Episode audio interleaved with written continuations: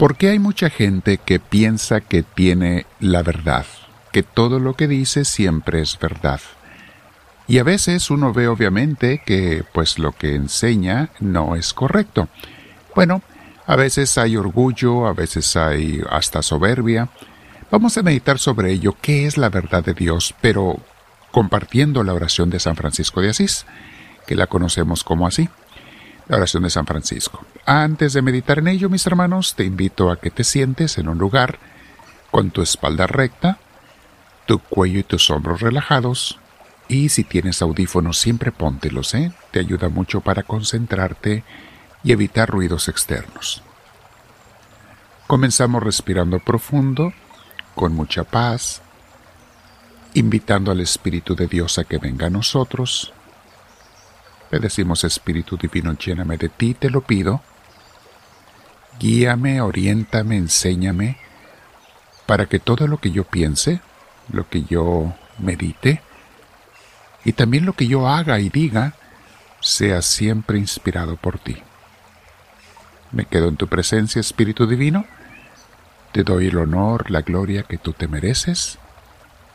Y te digo con mis hermanos que estamos en muchas ciudades el día de hoy, te decimos juntos, gloria al Padre, gloria al Hijo, gloria al Espíritu Santo, como era en un principio, sea ahora y siempre, por los siglos de los siglos.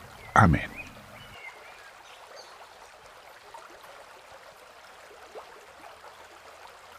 Muy bien, mis hermanos. Vamos a meditar el tema de hoy.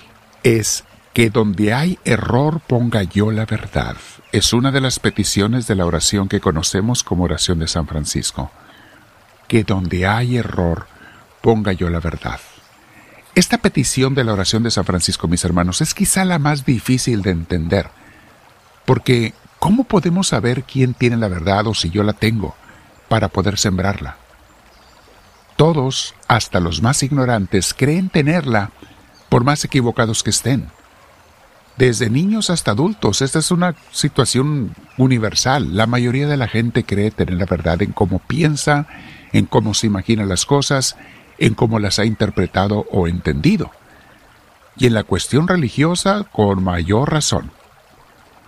Y si todos quieren imponer su verdad, como lo hacen esas millones de gentes, que muchos de ellos no tienen conocimientos, y algunos hasta pervertidos en las redes sociales lo ves mucho, gente que con intención malévola quieren imponer su verdad.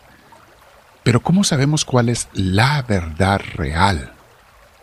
Vamos a usar una cacofonía, la verdad verdadera. ¿Cómo sabemos cuál es? Primero comencemos por entender qué es la verdad.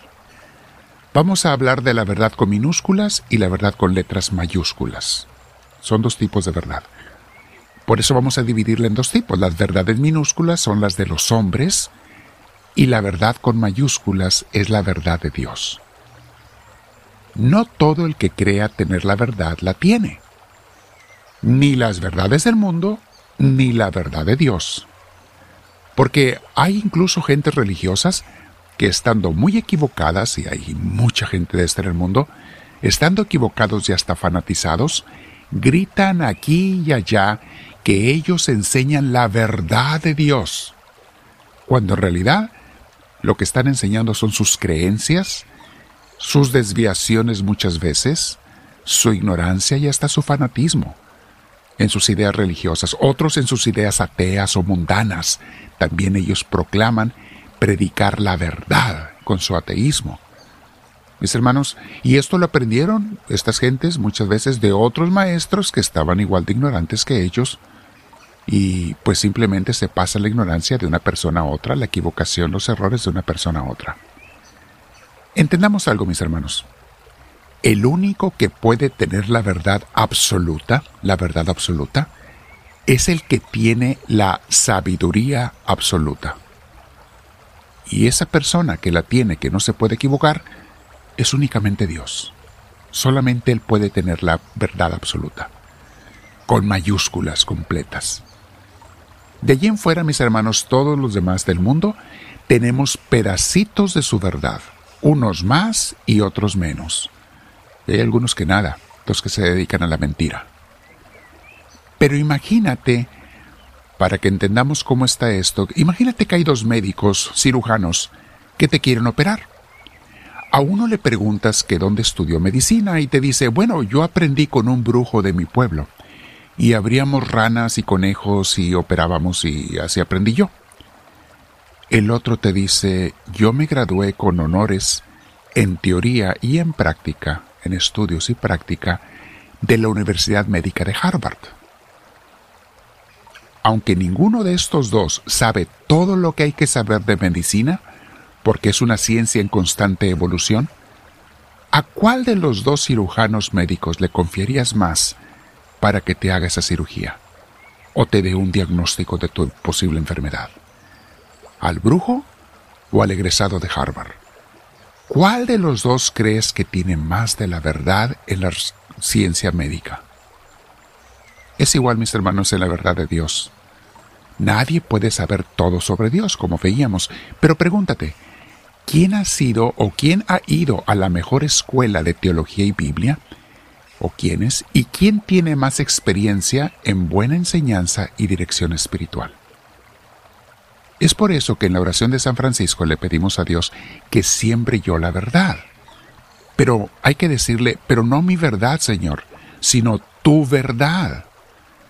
Podemos pedirle también, Señor, ponme a buenos maestros en mi vida, buena comunidad de iglesia, guías espirituales para que me lleven a conocer tu verdad no tanto las verdades con minúsculas de los hombres. Cuando hablamos de la diferencia entre enseñanzas religiosas, aunque ninguna religión es perfecta, porque también están siempre aprendiendo, corrigiéndose y creciendo, ya que a Dios nunca lo, lo conoceremos totalmente, pero sí debemos preguntarnos, ¿quiénes, qué enseñanzas religiosas se apegan más a lo que Jesús nuestro Salvador e Hijo de Dios nos enseñó? Y esto desde una interpretación más correcta. ¿Quiénes tienen más siglos, no años, eh? no, no años, siglos de experiencia teológica? ¿Qué religión ha generado más santos y santas, comprobados con sus vidas y enseñanzas y escritos? ¿Quién o quiénes nos han explicado mejor lo que Dios enseña?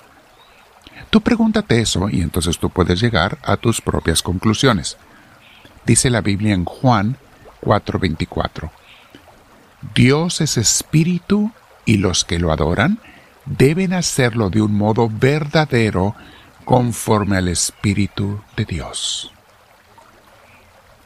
Mis hermanos, debemos también entender que además de las enseñanzas de la verdad, es todavía más importante la vivencia de la verdad. La existencia de santos y santas en una iglesia es una de las pruebas de que allí se vive y se predica más de la verdad de Dios. Segunda de Timoteo capítulo 2 versículo 15 dice, Haz todo lo posible por presentarte delante de Dios como un hombre de valor comprobado, como un trabajador que no tiene de qué avergonzarse, que enseña debidamente el mensaje de la verdad. Entonces, mis hermanos, quédate meditando con Dios un rato, haciendo oración, platicando y escuchándolo, releyendo, reescuchando esta enseñanza, esta meditación. Y dile, Señor, yo quiero de veras enseñar tu verdad, pero también enséñamela primero a mí. Enséñame tu verdad, que yo me ponga en los lugares donde me van a enseñar. Busque los buenos maestros, la buena comunidad de iglesia. Que no vaya a la iglesia por otros intereses mundanos, sino por de veras conocerte más a ti, Cristo, y vivirte más y predicarte más. Mi hermana, mi hermano, quédate meditando con el Señor. No se te olvide suscribirte. Y si eres una persona foránea que no está aquí con nosotros, puedes ser parte de nuestra comunidad en redes sociales, ayudando también con tu donativo. Acá abajo va a estar el enlace para que lo hagas, desde algo muy simbólico hasta algo más que nos permita expander el reino de Dios. Dile al Señor en tu oración conforme te quedas con Él, háblame Señor, que tu siervo te escucha.